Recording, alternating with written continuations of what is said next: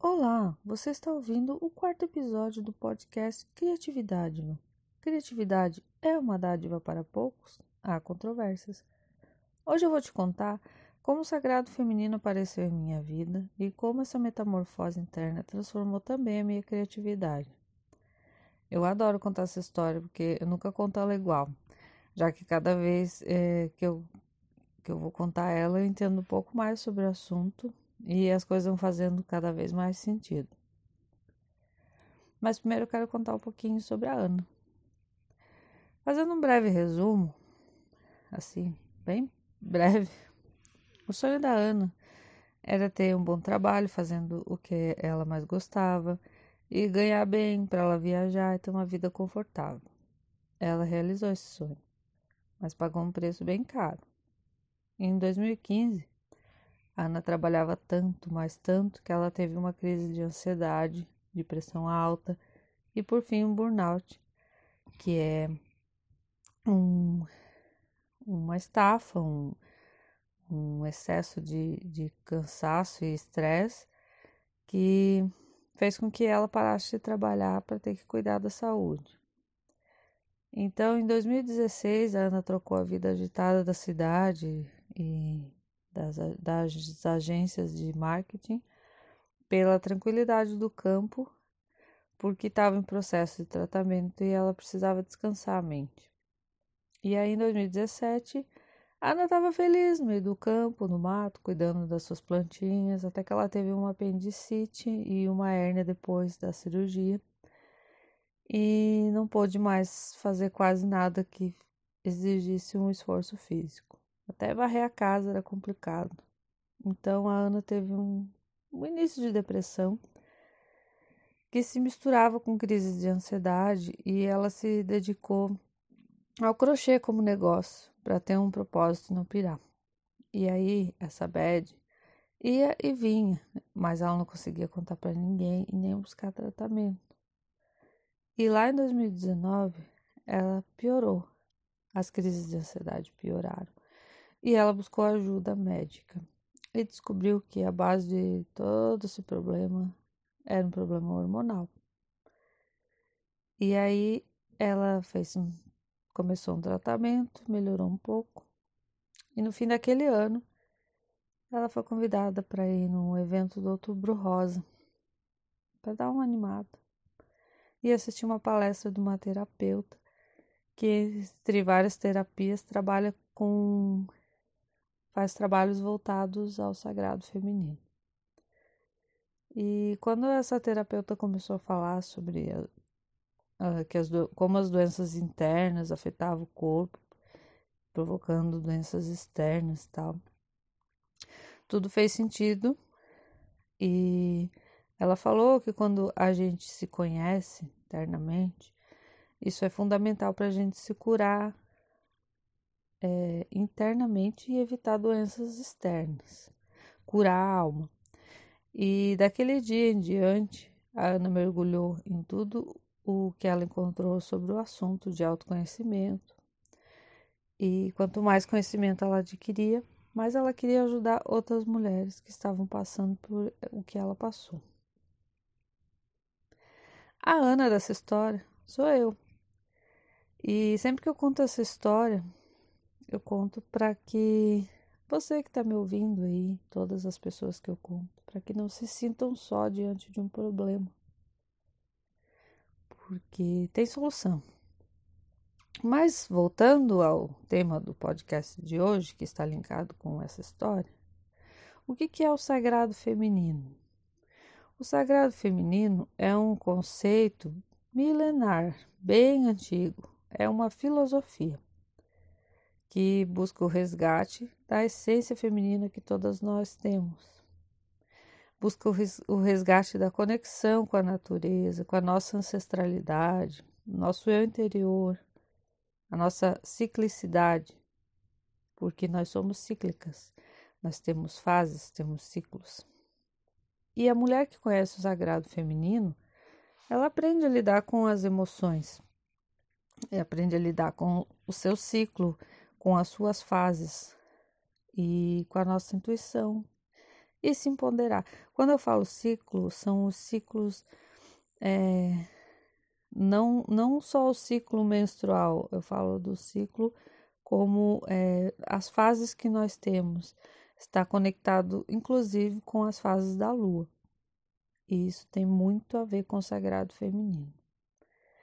E aí, tudo, tudo que a gente aprende e aplica sobre o sagrado feminino, que está conectado com, com nós mesmas, é, faz com que a gente se empodere. E o que, que é empoderar, né? Então, palavra tão usada hoje em dia. Empoderar, literalmente, significa tomar o poder para si. E que poder é esse, né? O poder de escolher o que a gente quer para nós mesmos, o poder de sermos livres, o poder de ter autoestima, da gente se enxergar como mulher e reconhecer a nossa beleza real. E então, simplificando assim, se empoderar é reconhecer as nossas capacidades e as qualidades que a gente tem e aplicar tudo isso no nosso dia a dia. É bem simples o conceito. E uma das formas que o Sagrado Feminino nos empodera é conhecer o nosso próprio corpo, reconhecer e aceitar aqueles dias que a gente não está bem, é, ou perceber os sinais de que a gente não está tão bem assim, nos nossos ciclos de, de, de comportamento, os nossos ciclos de querer ficar mais quietinha uns dias, de ser mais criativa no outro. E tudo isso tem conexão com a Lua, com a Terra e com o universo. E é, o sagrado feminino não tem nada a ver com religião, seita, bruxaria. É um conceito milenar de ancestralidade. É aquilo que está dentro da gente, acompanhando cada uma de nós e das nossas ancestrais.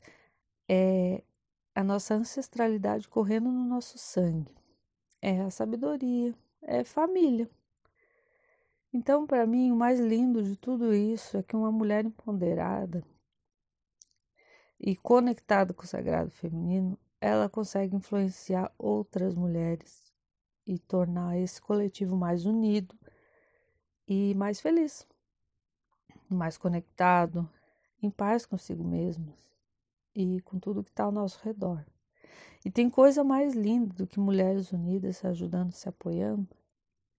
Foi por isso que eu me tornei é, uma pessoa com um autoconhecimento voltado a ajudar outras mulheres. E eu tomei como minha missão de vida ajudar outras mulheres que querem se conectar com o mundo novamente, mas que não sabem por onde começar.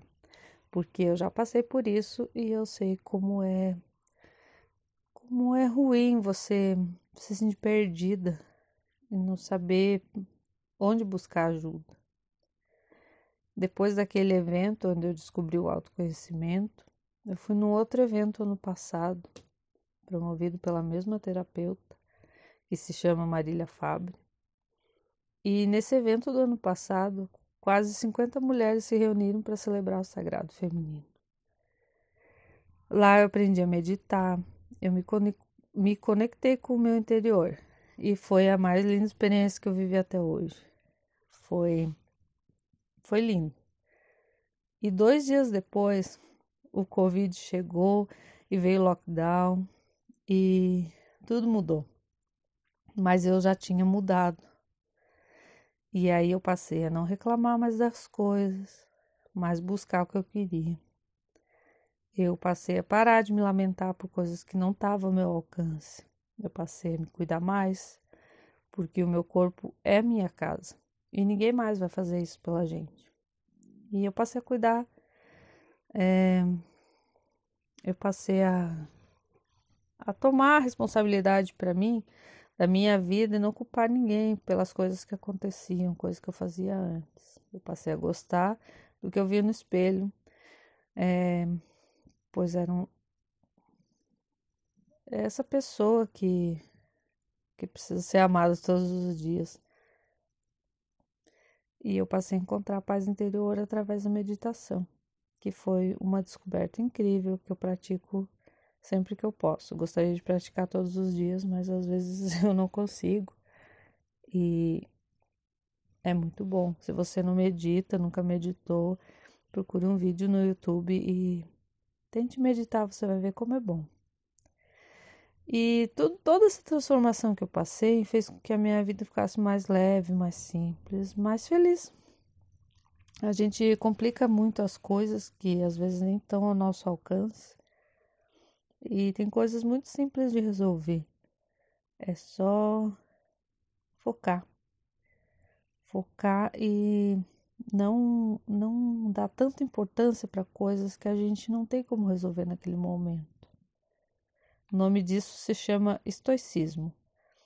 É não, não focar em problemas que você não tem alcance para resolver, não está ao teu alcance. E se você não foca naquilo, aquilo deixa de ter tanta importância porque você não tem como resolver. Então não adianta você sofrer por aquilo. Eu ainda tenho que lidar com coisas que eu não gosto, eu ainda tenho crise de ansiedade às vezes, muito raramente. Mas hoje o que mudou é que eu sei lidar com os imprevistos, obstáculos, e eu sei levantar rápido quando eu caio, e eu sei reconhecer as fases em que eu me encontro, os ciclos, onde eu preciso aquietar, desacelerar, ou aproveitar aquela energia boa para trabalhar com a criatividade. E por falar em criatividade, se conhecer também torna a gente mais criativo, porque a gente desperta sensações que nos trazem insights e novas ideias assim com muito mais facilidade. Então a gente para de olhar e começa a ver. A diferença entre olhar e ver é que olhar você você olha um, um, o conjunto total ali. E o ver, a gente para e observa cada detalhe, cada pequena coisa do nosso dia a dia que antes a gente não reparava. E isso aflora os nossos sentidos quando você para para ver e não só olhar. Isso traz clareza e novas ideias.